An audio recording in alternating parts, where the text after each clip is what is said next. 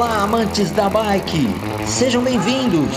Está no ar mais um podcast da Copa Internacional Michelin de Mountain Bike. E vencer aqui uma prova desse nível. E graças a Deus saí contigo. Acho que a Copa foi a porta de entrada para o Michelin no mercado de bike no Brasil. A Copa Internacional é prioritária para ser Olá pessoal, bem-vindos a mais um podcast da Copa Internacional Michelin de Mountain Bike. É, convidado de hoje é Cília Nagara, é, atleta de, da Super Elite Feminina, está conosco aí há muito tempo. E, e obrigado, Ercília, por aceitar nosso convite. Seja bem-vindo aqui ao nosso podcast. Bom dia, pessoal. Bom dia, Rogério. Eu que agradeço o convite. É um grande prazer estar nesse momento conversando um pouquinho com você sobre a minha história, sobre esse momento atual que a gente vive. E vamos lá. Vamos lá, Escília. Olha, é... eu queria ver com você. A primeira pergunta que a gente faz para todos os nossos convidados é como é que a bicicleta entrou na sua vida? Lá atrás ou depois, se houveram mais de algum momento especial, assim? Conta para gente, Escília. Eu sempre tive uma aproximação com a bicicleta na minha infância, sempre gostei de andar de bicicleta, mas nunca foi algo assim com intensidade ou voltado para competições.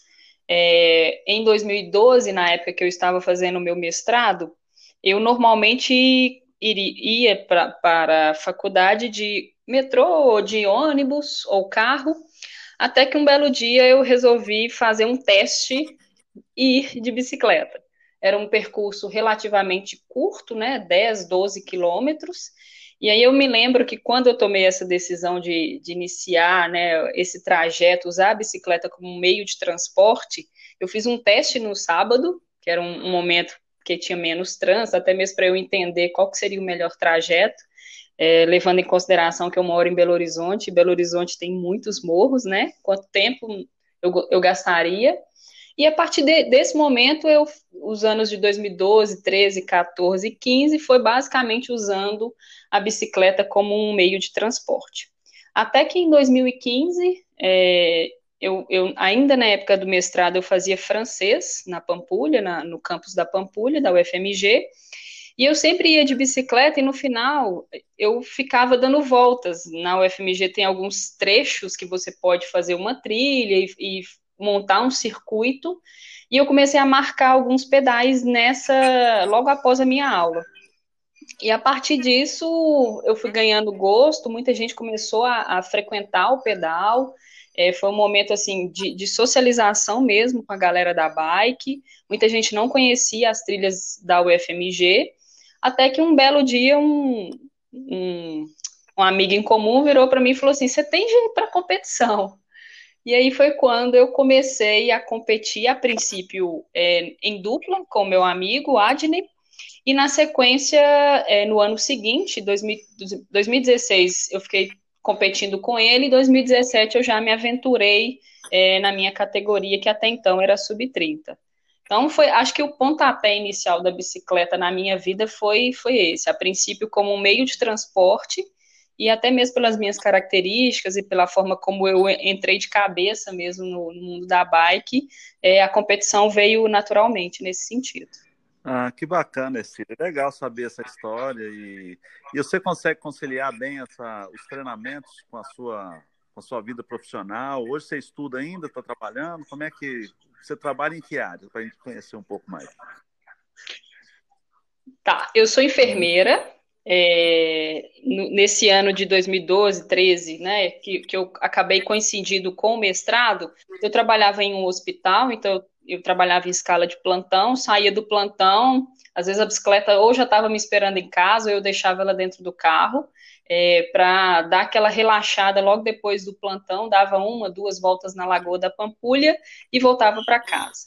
É, por opção, é, eu gosto muito da área, né, atuação como enfermeira, mas eu sempre gostei da área de pesquisa e de docência. Então, eu decidi fazer o meu mestrado na área de enfermagem também, concluí ele em 2015. É, a partir de 2015, eu já comecei a dar aula em uma faculdade, que é a faculdade que eu dou aula até hoje, é, no curso de medicina. É, e em 2016, final de 2016, eu comecei a fazer o doutorado. Então, no momento, eu sou professora de, de, uma faculdade aqui em Belo Horizonte e estou na fase final de conclusão do meu doutorado. Então, a minha vida, eu costumo dizer que minha vida é uma planilha, porque ou seja planilha de, de é, treinamento ou de alimentação, é, ou uma planilha de tempo, onde é tudo muito contadinho, eu acordo muito cedo para conseguir conciliar a faculdade, o doutorado e os meus treinamentos, então eu sou muito, muito disciplinada nesse aspecto, é, eu tenho conseguido conciliar muito bem, eu, eu pelo que eu, minha trajetória aí, principalmente é, nesses últimos três anos, é muito cansativo, mas eu consigo fazer é, encaixar os momentos ideais para a execução de cada uma dessas atividades, sim. Cida, legal demais. E eu tenho que te dar os parabéns, porque não é fácil. Tem que ser muito, como você disse, muito determinada. E a gente viu a evolução sua nesses anos, né? De, de, trabalho, de treinamento. Não tem segredo, né? Quanto mais você treina, mais os seus resultados aparecem, né? E queria te dar os parabéns por isso. Agora, Falando sobre a parte de saúde, né? Aproveitando que eu não sabia que você trabalhava, você tinha essa, essa, formação, a gente sempre encontra lá na Copa, mas a gente sempre fala de bicicleta, né? E conversa sobre a competição e tal. Exatamente. Como é que você está vendo essa questão toda da, do coronavírus, Cida? Eu queria uma visão sua, aproveitando sua, o seu conhecimento tão amplo aí, com doutorados e mestrados, né? O que, que, que você fala para os atletas aí, assim como você? Olha, Rogério, é um momento muito delicado, né? Porque é, a gente vive, é, pela história da saúde, ciclos de pandemias, é, em média a cada 100 anos. A última pandemia que a gente teve foi em 1918, então a gente está realmente dentro desse prazo da ocorrência dessa pandemia atual. É, o vírus, é, os vírus, né, na verdade, é, eles são muito, eles têm características muito é, peculiares, eles têm um poder de transformação muito grande, de mutação, então eles rapidamente eles se transformam, é, e a gente vê a cada dia como as medidas básicas, né, de higiene, elas são cada vez mais importantes. A etiqueta para lavar as mãos sempre, a etiqueta para colocar as mãos ao espirrar e tudo mais, é, porém a gente está diante de, um, de, um, de uma ameaça que ela é invisível, então, eu acho que o grande detalhe, o grande problema da gente conseguir ter um controle maior dessa situação de pandemia é justamente o fato da gente não conseguir enxergar o nosso inimigo, digamos assim, né? É, e eu realmente vejo que a gente está chegando, principalmente aqui pela minha, pelo meu cenário em Belo Horizonte, é, a gente começou nessas últimas duas semanas uma, uma ascensão em função da, da, da ampliação da circulação de pessoas, né? Então, é, é uma relação direta. Quanto mais você libera, mais o vírus ele fica circulando na população e maior é a chance da gente ter um número de pessoas ou infectadas ou necessitando do serviço de saúde é complicado, porque a gente não consegue ter, eu como enfermeira e pelos grupos que eu participo, pelas discussões que eu tenho, a gente não consegue manter um prazo seguro para quando a gente vai conseguir retornar, porque a boa parte das ações, obviamente, elas têm que ser coordenadas, né, pela, tanto pela prefeitura, os governos e tudo mais, mas elas dependem integralmente da, da, da disciplina de cada um de nós. Então, eu acho que esse tem sido o grande desafio, a gente conseguir é, deixar ou tornar isso mais claro para todo mundo a importância de se cuidar. Muito legal, né? Cecília, é, Najara, já estou chamando de sobrenome, né? Mas muito legal, Cecília, nós nem combinamos isso, eu nem sabia que você tinha. Mas foi ótimo, foi muito. E, e aí, assim, pegando o ainda, é, eu vi essa semana passada a entrevista de um médico epidemiologista lá dos Estados Unidos, para uma revista. Não sei se você chegou a ver uma entrevista na revista Velo, saiu no site e tal. É, eu posso até te mandar depois. Ele faz uma avaliação muito, muito legal do risco, né? Que cada um tem que avaliar é, principalmente no pedal, que é o que nós estamos conversando aqui, né? É, vamos falar primeiro de, de treinamento. A gente está vendo muita gente pedalando. no Brasil inteiro, Uhum. em Minas Gerais principalmente, você anda na rua, eh, você vai fazer uma trilha final de semana, assim, o Kaique, que trabalha comigo, foi domingo agora com a esposa dele, e no intervalo de 10 quilômetros ele, ele contou quase 200 pessoas pedalando. Pessoas novas, que Sim. nunca pedalaram, estão com a bicicleta, Sim. etc. E, e esse, esse médico dizendo que não existe um risco tão iminente, comprovado, é, que a bicicleta tem a propagação do vírus. Né? Então, cada um tem que ter esses bons hábitos, igual você disse, né? É, e se fosse assim, todo mundo estava com vírus, todo mundo pedala. E não é isso que a gente está vendo, né? Então, gozado isso, né? Como é que as, a gente não entende muito essa questão desse vírus, né? É. O que eu percebo, Rogério, é o seguinte: é, eu, eu vou, vou te falar da minha realidade, igual agora que você está sabendo, eu tenho essa formação na área da saúde, eu sou professora, e eu optei por não sair. Então, todos os meus treinamentos, eu já estou em casa há 107 dias, Não. então são 107 dias treinando dentro de casa. É, isso é uma opção pessoal. Eu não julgo quem está saindo para treinar. Eu acho que, independente do, da, da, sua formação ou independente é, do que, daquilo que você acredita ou não, isso é uma decisão pessoal. É, mas o que eu tenho reparado em relação a esse fato que você está contando é a, a, bicicleta em si ele tem esse poder de socialização, né? Então a gente consegue perceber é, em uma prova sua quanto, o, com, como a gente consegue é, chamar a atenção de pessoas que são do meio da bicicleta, que não são do meio, que começaram a se interessar, que querem ir lá ver algum atleta específico combatendo e, e disputando aquela prova. Então, assim, é, o que eu percebo é que, em função né, dessa privação da liberdade de sair da forma como você quiser ou quando você quiser, muita gente tem buscado a bicicleta como essa válvula de escape. E aí, às vezes, eu estou iniciando no pedal, né? E eu preciso de ajuda.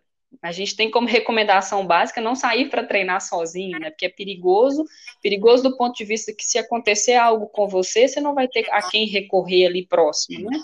Então, o que eu vejo é que muita gente começou a pedalar é, nesse período de pandemia e, obviamente, os grupos eles têm se tornado um pouco maiores do que a gente consegue ou conseguiria ver em situações normais. E é, esse é o, é, é o grande detalhe, né? Não que a bicicleta seja um fator de propagação do vírus, mas a forma como eu, Ercília, me comporto naquele grupo, é, se eu não tomar essas medidas básicas, né, de higiene e tudo mais, eu vou ser um, eu posso ser uma fonte de transmissão ou de, de, de contágio para aquelas pessoas. Então, assim, independente da escolha, a gente sempre vai barrar na etiqueta pessoal, que é a, forma como a gente é, tenta bloquear a transmissão desse vírus, né? Então, esse é o, é o detalhe. É, até mesmo quando a gente faz, né, quando a gente tem percebido, como a gente tem percebido na liberação do comércio, liberação da ampliação, né, da, dos, das fases aqui em Belo Horizonte, especialmente, é, quanto mais pessoas elas circulam, maior é a chance também de você propagar esse vírus. Então, se você consegue ter um bloqueio né, nessas, nessas etiquetas de higiene, eu acho que tomando as medidas necessárias é, é uma escolha, vai continuar sendo uma escolha de cada um. Particularmente, é, eu prefiro é, manter os meus treinamentos dentro da minha casa hoje, atualmente. Entendi, legal saber disso e saber a sua opinião, né, como, como profissional da saúde. E aí, até assim, agora falando da competição em si, esse, esse médico, é, é, ele faz várias ponderações, ele acha que o isolamento social é importante, ele está dentro desse contexto mesmo, sabe? E aí, comentando, ele uhum. é do Colorado, se não me engano, aí ele comenta que algumas provas lá começaram a acontecer lá no Colorado, lá nos Estados Unidos, mesmo com uma situação lá mais crítica, igual tá. Outras provas já começaram, acho que na Croácia teve uma, na República Tcheca teve outra. É evidente que essas provas, né, essas, todas têm protocolos completamente diferentes de antes, todo mundo com máscara antes, depois que larga, tira a máscara. A própria Sim. colocou agora uma, os protocolos para que, é, aconteça, para que aconteça as provas a partir do dia 1 de agosto. É, Sim. Todo mundo com máscara, evitar o contato, o pódio não vai ter pódio mais, é só o primeiro colocado. Já o CI, no protocolo Uhum. da UCI, permite o pódio até o quinto, mas os- as posições têm que estar com um metro e meio de distância de cada uma, sabe? Então, assim, pelo Sim. mundo as coisas estão acontecendo. E aí esse atleta, esse médico, ele comentou o seguinte, ele falando assim, olha, eu, eu se tiver alguma prova e que eu queira participar, eu vou avaliar quais são os, os, os- os procedimentos, né, os protocolos que essa prova está me oferecendo para que eu tenha segurança.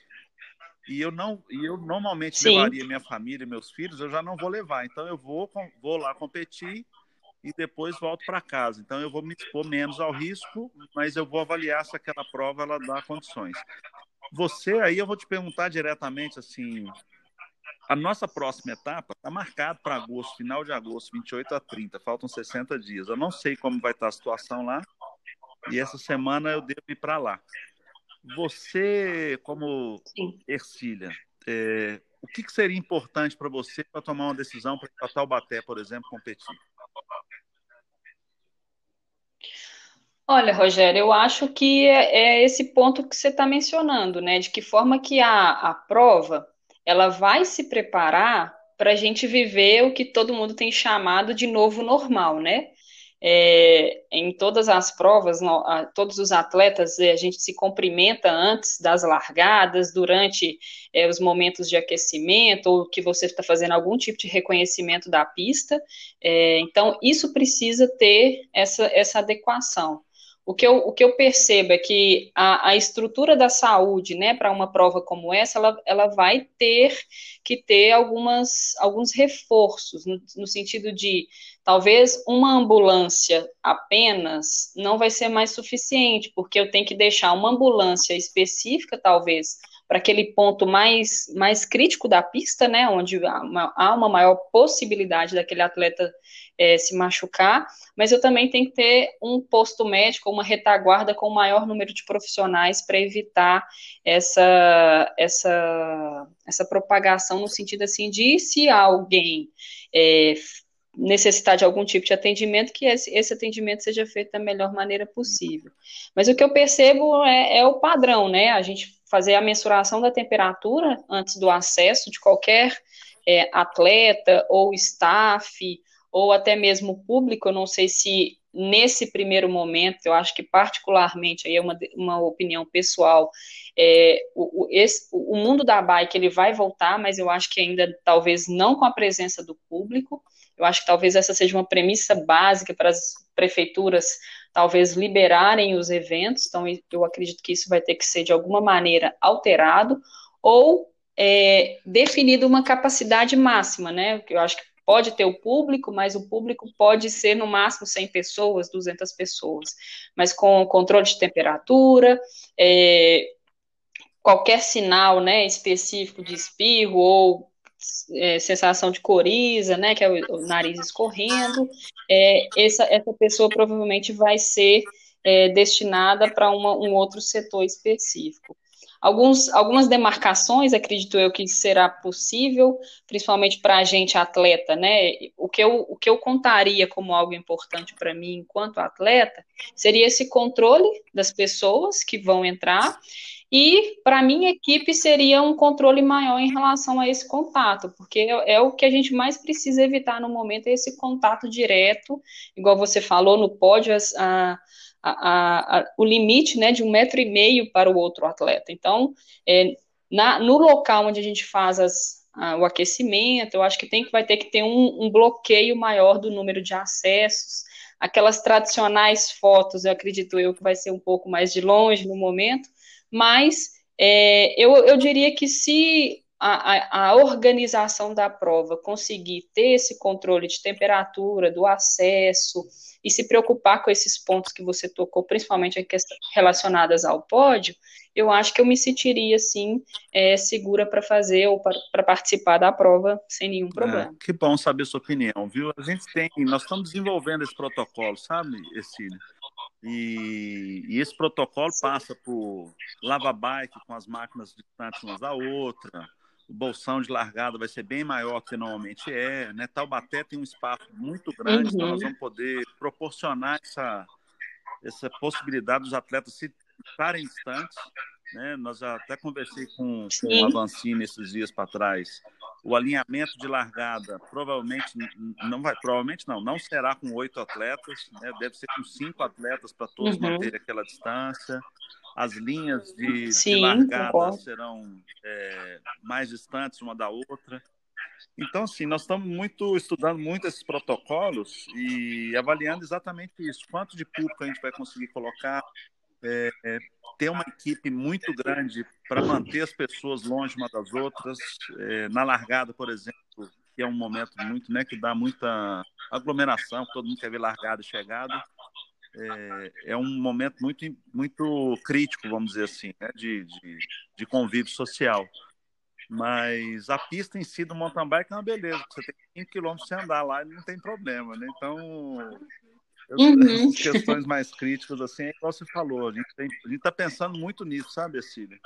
E, e, e, e, o grande receio nosso, é, assim como os atletas e como as pessoas, querem a volta do, do da prova de mountain bike mas existe uma responsabilidade claro. nossa que vai ter que ser compartilhada entre todos que estiverem lá para que a gente faça um evento seguro, porque eu não vou, não vou querer expor ninguém ao risco, né, numa, numa condição dessa, né? Exatamente, exatamente. Eu acho que entra aí também a questão da, de expor, né, acesso fácil a álcool, acho que é, talvez um, um, número maior de pias para que as pessoas possam lavar as mãos. Eu concordo com você, eu acho que a largada e a chegada são os pontos, talvez, os pontos mais críticos, né?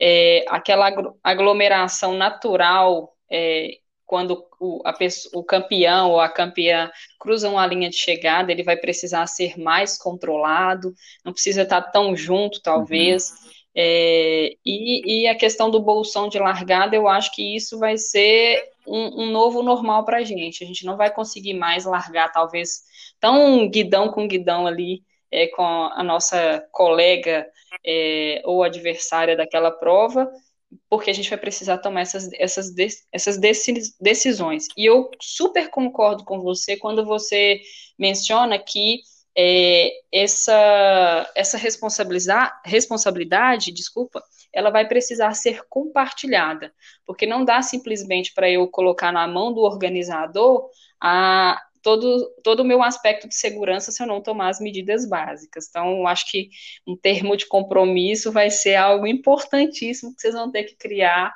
é, para que as pessoas tenham acesso à sua prova. Eu concordo com você nesse, nesse é, ponto. É, com certeza. Não posso, eu não, eu não tenho como tomar conta de todo mundo, né? Assim, e nem a equipe, nem não adianta eu colocar mil pessoas para tomar conta de pessoas se essas pessoas não. E também não é novidade para ninguém, né? O momento que a gente está vivendo e o que a gente tem que fazer, né?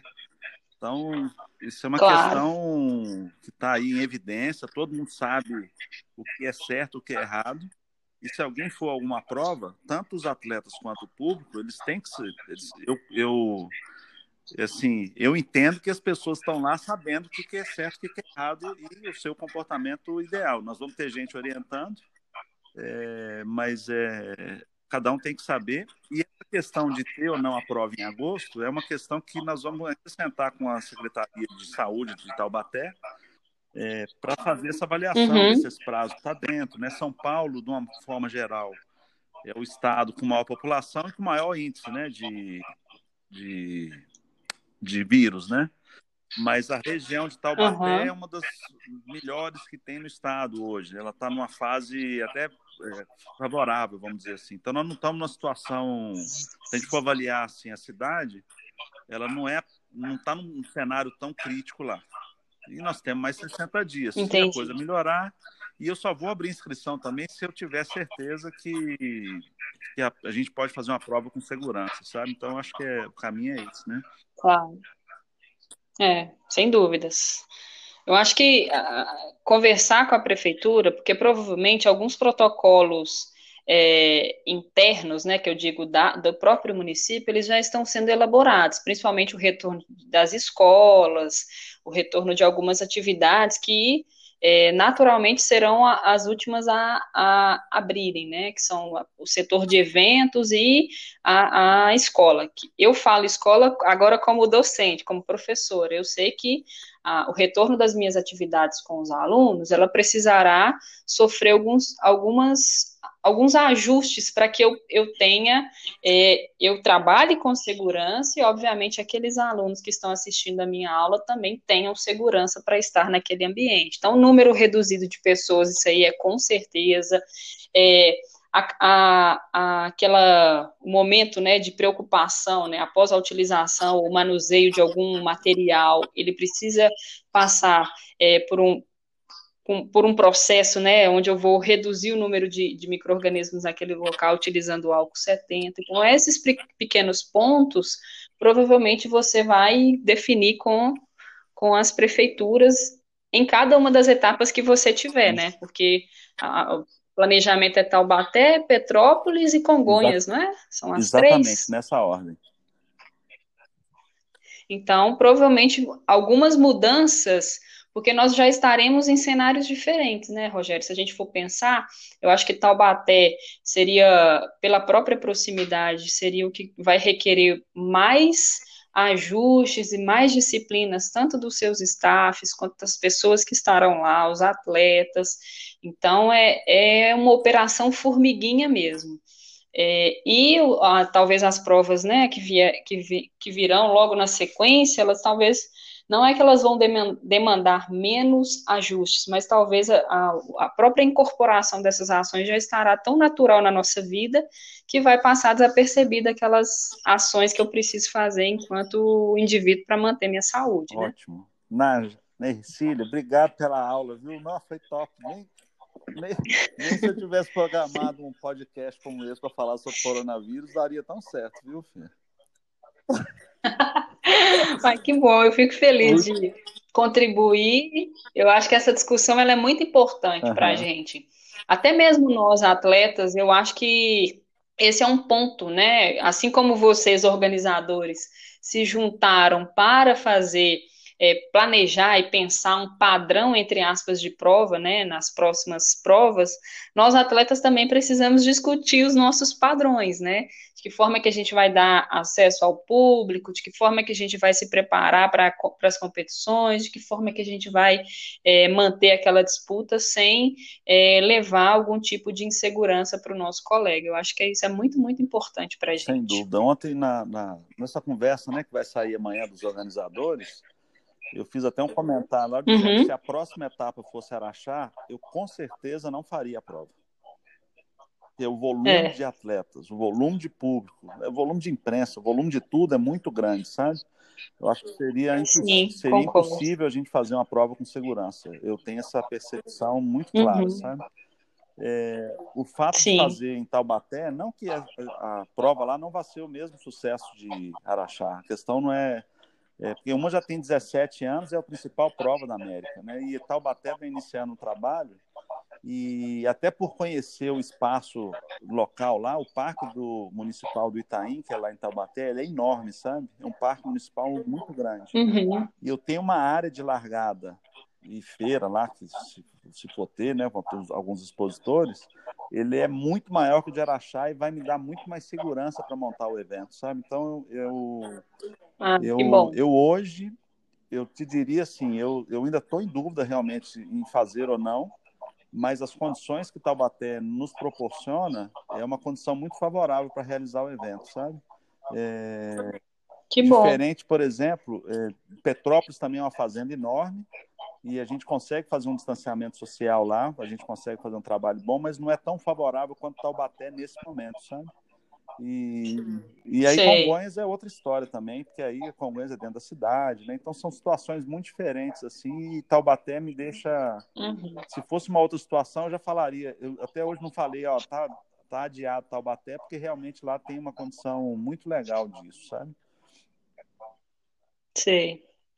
Ah, mas eu acho que esse momento é momento de prudência, né, Rogério? Eu acho que eu fico feliz de te ouvir falar isso, porque é, eu, eu consigo perceber que existe uma preocupação, obviamente, com aquele o, o, o evento que você quer entregar, não somente para o atleta, não somente para a equipe, para a marca, mas também para o seu público, né? Garantir essa essa segurança de todos, é, observar dentro das suas possibilidades aquilo que pode ser feito e aquilo que não pode ser feito. Eu acho que não, não existe solução mirabolante, existe é, um organizador e um, né, uma equipe é, pautada com as mesmas com os mesmos objetivos, né? Vamos trazer um evento de qualidade, mas que esse evento seja seguro para todo mundo.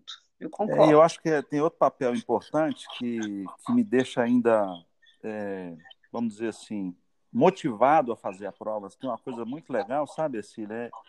É, é, o, é o fato da gente querer, de eu querer fazer algo que seja um modelo para que todos sejam seguidos, sabe? Então, é, eu estou muito motivado a fazer algo o melhor possível para que sirva de referência uhum. para outros eventos que possam ser feitos da mesma forma, sabe? Então, é muito simples eu virar e falar, ah, não vou fazer e pronto. Mas é, eu sei que se eu falar que vai ter, vai ter a prova, muita gente vai, vai questionar, vai...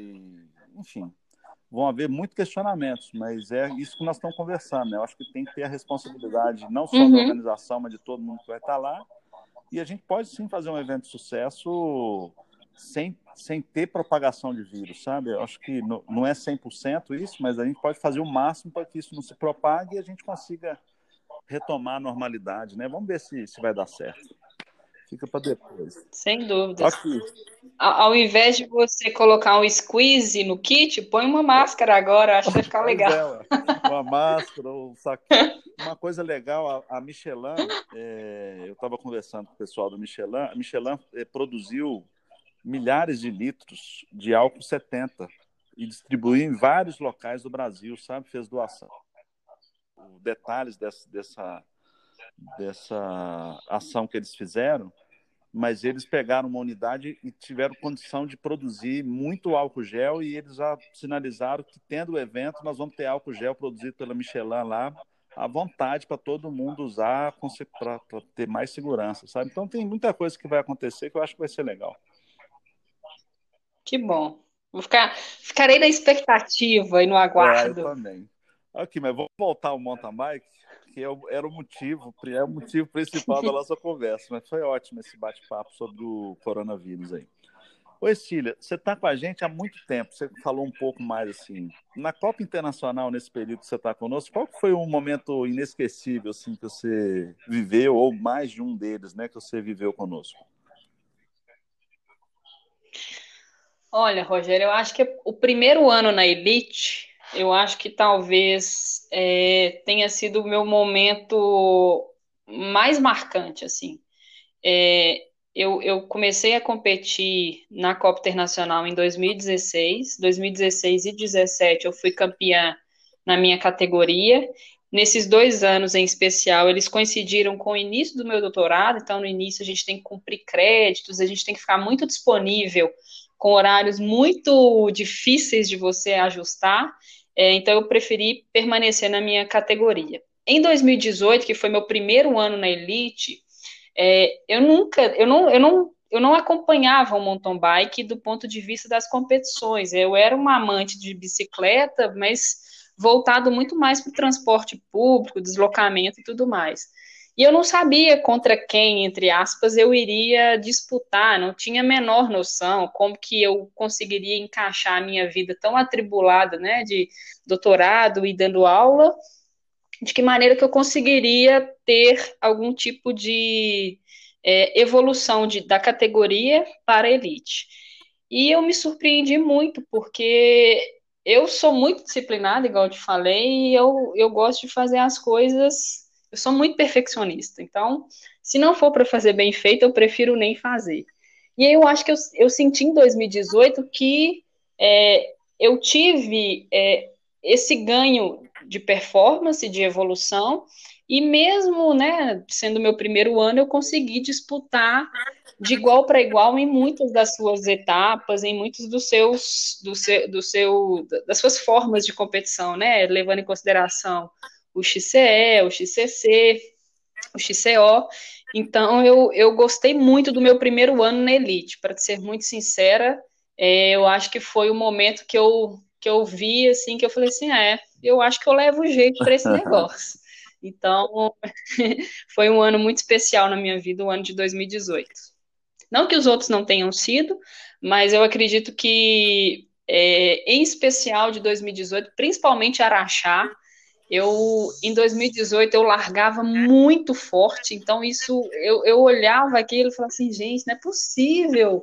O que, que assim, eu tinha uma, um, uma vontade tão grande naquelas competições que realmente era um momento de válvula de escape mesmo, assim, era um momento que eu estava ali com cabeça livre, não me importava a colocação, mas me importava entregue o seu melhor, dê o seu melhor, e eu acho que isso eu vivi em todas as etapas de 2018. Que legal, viu? E aí, falando, só, aproveitando o gancho aí, falando sobre Araxá, né, esse ano foi o, quase no, eu vivi um momento muito engraçado, porque a gente estava iniciando uma pandemia que a gente não sabia, né?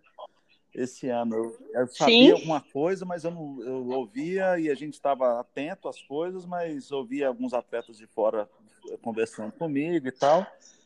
E foi uma das últimas provas a acontecer né, no Brasil. E, talvez na América. Verdade. E, esse Sim. ano, e aí falando sobre o cross country, né, sobre o XCO, esse ano, com a separação de categorias, né, a, jogando a Copa Sense de maratona, né, nós temos a Copa Sense de maratona para iniciantes, e aí nós tiramos uhum. muitos amadores que andavam no cross country é, ainda com medo, e muita gente que não ia no cross country passou a correr na maratona. Com isso, nós temos um grupo muito maior, muito mais focado no cross country, e, e a gente conseguiu né, eu tive a liberdade para dar mais segurança para as pessoas. Agora, é, vendo o público mais mais seleto, eu consegui fazer um pouco, apertar um pouco a mão na pista. O que, que você achou das mudanças da pista lá em Araxá esse ano? Eu achei excepcional. Para ser muito sincera, é, eu, eu sou muito técnica, eu gosto de percursos muito, muito técnicos. Eu acho que a gente precisa, numa prova de, de XCO, alguns trechos mais rolados, até mesmo para a gente ganhar mais velocidade, ganhar tempo e, e, descansar também. Mas eu, eu via em algumas competições em especial que existiam apenas alguns trechos técnicos naquele ponto. E eu senti que Araxá teve essa grande evolução é, com os gaps, com a parte do, do pump track. Então, eu, eu, eu achei que naquele percurso né, de 5 quilômetros, você conseguiu reunir características é, do, do, do cross, country, seja aquele cross country mais raiz, né, onde a gente tem é, alguns aspectos que até então não eram tão voltados para o jump, para o pump track, e essas características que você incorporou nessa última etapa, que foi justamente para, é, seguindo uma tendência mundial, né, é, eu acho que esse é foi o grande ganho da prova. Até então eu sentia que as provas de cross country, não estou falando especificamente para você, mas a gente, os organizadores tentavam entrar no gosto do público, né? Era como se o que, que você quer? É, e aí hoje eu já senti, olha, não é só o que você quer, você tem que evoluir em um, em um salto, você tem que evoluir num pump track, você tem que evoluir em outras é, características para que você se torne um atleta completo, né? Então, isso, eu acho que esse foi o grande ganho das modificações que você e o Valmor fizeram na pista, que eu achei fantásticas. Ah, que bom que você gostou. E, e, aí, só uma informação, né? A pista de Taubaté, por exemplo, ela já está sendo finalizada, inclusive, sabe? E nós estamos uhum. lá com o Valmor, é, fez um trabalho muito bacana em Araxá, como você disse e ele atuou em algumas partes da pista. Em, em Taubaté, Sim. ele está trabalhando 100% da pista. Então, que bacana. ele já foi lá, ficou lá quase 10 dias, volta semana que vem, vou estar com ele lá. Então, o Valmor está tá podendo desenvolver um trabalho muito legal é, em Taubaté, numa pista que é completamente diferente do que Araxá. Né? Araxá são 17 anos de evolução. Uhum e Taubaté agora somente o primeiro ano, mas é, já está chegando já está chegando quase na maioridade, sabe? Uma coisa assim, já está chegando lá na frente, já ganhando vários anos que Araxá é, conseguiu chegar onde chegou. Mas uhum. é, essa questão é muito, muito importante ouvir a sua opinião sua. E se der tudo certo para a gente estar lá em Taubaté, você vai, eu acho que vocês vão curtir a prova de a pista lá que o Valmor está fazendo, viu? Que bom. Eu, eu confio muito na, na, no olhar do Valmor. Eu acho que ele, ele tem essa característica assim de é, tirar o melhor do atleta em uma simples curva, né? Talvez entrar de uma outra maneira vai fazer com que você saia mais rápido, ou talvez naquele ponto seja mais interessante você ir mais é, controlado para que você possa é, se preparar para o trecho seguinte. Eu acho que ele tem essa capacidade, até mesmo pela própria técnica que ele uhum. tem. É, eu acho que a gente ganha muito, e você ganha muito, a nós, né, competidores, ganhamos muito com a entrada dele para fazer esse trabalho, né, de aprimorar a, a, pista em prol do atleta. E o público ganha muito também, né? Porque vai ver um show a mais de todos vocês lá, né? Exatamente, concordo e com aí você. tem outra questão também, em Araxá, com essa mudança que a gente teve, é, muitos atletas, nós tivemos alguns acidentes, é, o volume de acidentes foi acima do normal no treino, sabe, Cília? E isso Sei. me preocupou muito, porque às vezes não aparece, não, mas eu fico lá olhando tudo, todos os detalhes do evento. Eu sou um cara muito participativo ali, você vai me ver pouco na feira, pouco conversando com as pessoas, uhum. mas muito preocupado com a questão técnica, que eu sempre tive isso, sabe? E, e para a próxima etapa, que seria Petrópolis, aí agora passou a ser Taubaté, e espero que seja, né? Nós estamos lançando a clínica uhum. é, CIMTB de, de cross country. Nós vamos fazer, por exemplo, em Taubaté, eu, eu até não lancei a revista ainda, porque eu estou aguardando as coisas acontecerem. Mas a ideia é, vai ter um treino livre na sexta-feira. E no sábado, antes de abrir o treino oficial, nós vamos ter uma hora de, de, de com os principais treinadores do Brasil e atletas que são referência. E aí você está convidada também, se você quiser participar e levar um grupo lá. Então, eu, nós estamos começando de uma uhum. forma mais devagar, mas é que a ideia é que esse momento seja muito valorizado a partir dessa criação desse, dessa iniciativa, sabe? E aí, tipo Bacana, assim, o Valmor vai estar tá lá, vai estar tá o Hélio, vai estar tá o Cadu, vai estar o Dotaviano, vai estar os, os, a nata dos atletas, dos treinadores, vai estar o Ravelli, Patrícia Loureira, o Cadinho, o Eric Az lá com bikes elétricas. Então nós vamos ter uma hora de treino onde cada atleta vai poder, cada treinador e atleta referência vai poder estar acompanhando de no máximo cinco atletas para para fazer a leitura dos obstáculos da, da, pista, sabe? Não é, uma, não é um treino assim qualquer. Uhum. É igual você falou, tem lugar que você tem que diminuir a velocidade, tem lugar que você tem que aumentar. E se você errar, você cai, né? Claro, exatamente. Então, essa leitura, é, nós vamos fazer isso. É, justamente para ver se reduz o acidente e eleva o nível técnico também compartilha, né? É, tem um ditado uhum. que diz, né? Quando você tem duas laranjas, cada um tem uma laranja e somam as duas, é, ou alguém fica com nenhuma laranja, ou o outro fica com duas laranjas. Mas na hora que você tem, na hora que você tem um conhecimento e você compartilha o conhecimento, os dois ficam com dois conhecimentos, né? Então é o que a gente pretende fazer Super com bacana. isso.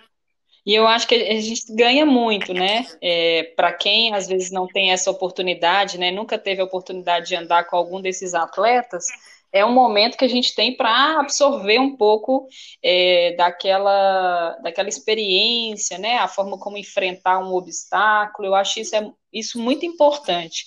E, e assim, se você me permite, eu vou te dar uma Sim. sugestão.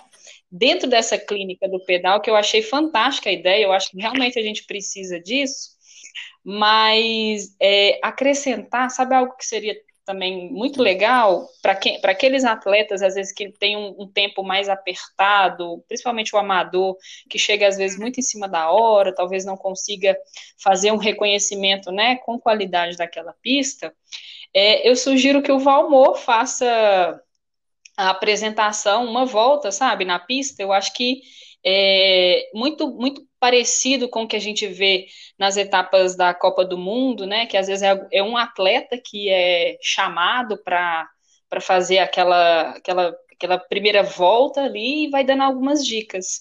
Então, acho que já que ele foi essa, né, essa pessoa que você escolheu para fazer as melhorias na, na pista e, e, contribuir muito com a evolução dos atletas, eu acho que nada, ninguém mais adequado do que ele para dar essa, essa visão. Eu, eu falo como atleta, tá, Rogério? Eu gostaria de assistir um, o vídeo do, da, do, da volta de reconhecimento do Valmor na, na de Taubaté, por exemplo. É uma etapa que vai ser nova para todo mundo, né? é, eu acho que a gente ganharia muito com esse, com esse visual dele em cima da bicicleta. Ideia aceita e vai ser produzido. Muito obrigado, top demais, tá vendo? Ah, então, que assim, acho que é muito legal mesmo. Assim. Isso rola muito informalmente lá, mas eu acho que fazer uma coisa oficialmente será muito legal mesmo, com o Valmor dando a volta. Isso. É, eu já vi do, do Davi Rosa, né? Que acho que ele fez a última etapa, né? De Araxá, ele deu uma volta, deu uma volta na maratona também. Então, assim, eu vi muito esses vídeos. Mas eu acho que quando você, torna isso institucional, uhum. eu acho, assim, uma marca da, da, da, da, prova, né? Eu acho que fica muito bacana, todo mundo vai querer é, dar aquela, aquela visualizada antes de é, sentir né, a, a, bike na pista. Eu acho que vai, ser, vai contribuir ah, muito. Que ótima ideia. Obrigado, Vircília. Muito legal mesmo. Não, top. Vou fazer, vou falar com o Valmor já disso, para ele levar uma câmera e a gente. E ele vai fazendo os comentários aí na, no, no, meio do caminho. Vai ser legal, tá? Legal, bacana. Vircília, acho que é isso. Tem tanta coisa para falar ainda, mas nós gastamos muito tempo com, com lógico, com o coronavírus aí, que foi ótima conversa. E eu não sei se você quer tratar de mais algum assunto. Qual esse ano ainda, das provas? Como é que você estava preparado? Assim? Que que, né, continuando a conversa, que, que que para que, que você estava preparado e qual que é a expectativa hoje da, desse ano? Ó, esse ano é um ano muito especial na minha carreira, né? Eu não vou falar que foi, mas que é, porque eu tive a oportunidade de, de defender a, a marca TSW, de entrar para a equipe, uma, uma equipe mais é, estruturada, com mais recursos, digamos assim. Não, não, que eu não tenha recebido isso das outras duas equipes que eu participei, mas eu acho que agora é, você dá um salto né, na sua carreira nesse sentido. É, e, e, o início da minha temporada já já estava já estava acertando o meu corpo para os meus objetivos ao longo do ano. Então eu já fui para Araxá muito mais forte do que eu fui ano passado. Eu já fiz outras, né, outras três disputas de outras provas com uma intensidade maior, então eu já estava fazendo uma leitura de que forma que o meu equipamento seria revertido em performance, de, de que modo que minha preparação ela ela estava crescente até o momento que a gente interrompeu, né? Então assim, a minha expectativa para esse ano é que a gente retorne o mais rápido possível. Meu desejo é que tudo isso acabe muito rápido, para que eu possa né, retornar às pistas, para que nós possamos ter esse momento né, de, de, celebração do mountain bike. E, obviamente, o meu objetivo esse ano é, é, além de dar muito trabalho, que sempre foi o meu objetivo, mas é alcançar posições cada vez mais próximas e, se Deus quiser, no primeiro lugar. Ah, que bom. Esse, esse é o objetivo do ano. Bons objetivos, fico feliz ao ouvir. Espero ter os eventos para que você chegue lá e cumpra-os, né? Esse Será é um o... prazer. Então é isso. Olha, é, queria te agradecer mais uma vez pela, pela parceria comigo aqui, né? Pela, por aceitar o nosso convite. É, no texto que eu fiz de abertura do seu podcast, né? Do seu episódio eu falei só sobre o atleta Najara, do seu sorriso, né, da sua alegria contagiante lá na largada e conversando com todo mundo. Eu queria te dar os parabéns por isso, pela, por, né, pela sua educação sempre. É muito bacana ver atletas como com a postura que você tem, sabe? É importante eu citar isso porque é, é, um, é uma coisa muito legal da sua parte, viu? Eu te dou os parabéns por isso. Desejo Bom, sucesso e, enfim. E aí eu vou ter que mudar o texto lá falando que saiba tudo sobre coronavírus com Cira Najara, né? é, ou, ou, quase tudo, né? A gente sempre tem um pouquinho mais para aprender. ai, ai. Pois é, muito obrigado, viu? Foi um prazer e, e as portas estão sempre abertas. Se você um dia achar necessidade em fazer um podcast específico para atletas aí, você pode contar comigo, alguma matéria que você queira fazer, mas é sempre um prazer, seu canal está aberto aqui sempre para você. Viu? Que bom, Rogério, eu fico muito feliz, assim, de ter participado, né, desse momento, desse bate-papo, dessa conversa descontraída. É, fico feliz também pela a forma como você, enquanto organizador, tem se posicionado em relação à realização das provas e mais ainda por saber é, esse feedback em relação a, a, ao que a forma como você me vê enquanto atleta e enquanto pessoa. Eu acredito muito nisso que você falou, acho que a educação é a base de tudo, e tem muita gente que me vê como uma fonte de inspiração. Então, que eu seja uma fonte de inspiração positiva, alegre, é, que dá atenção, que dá dicas e que está sempre muito acessível para qualquer um que vier conversar comigo. Então, acho que é esse o grande legado que um atleta pode deixar para uma pessoa, às vezes, que está iniciando, ou para uma pessoa que ela que está, de certa maneira, indiretamente motivando, né? Então eu fico muito feliz por isso e espero que em breve nós estejamos juntos lá em Taubaté. Se Deus quiser. Obrigado mais uma vez. Sucesso para você esse ano e cuide-se, né? Pode deixar. Gente... Obrigada, Rogério. Se cuide também. Gente, que a gente esteja ótimo aí, com toda a saúde, para aproveitar o que a gente tem de melhor aí, tá bom? Sem dúvidas. Um grande abraço para você. Outro, obrigado.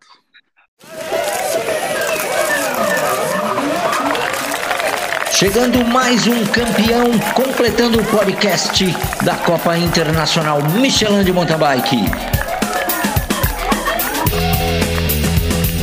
Obrigado por estar conosco. Participe enviando sua sugestão de pauta para os próximos programas.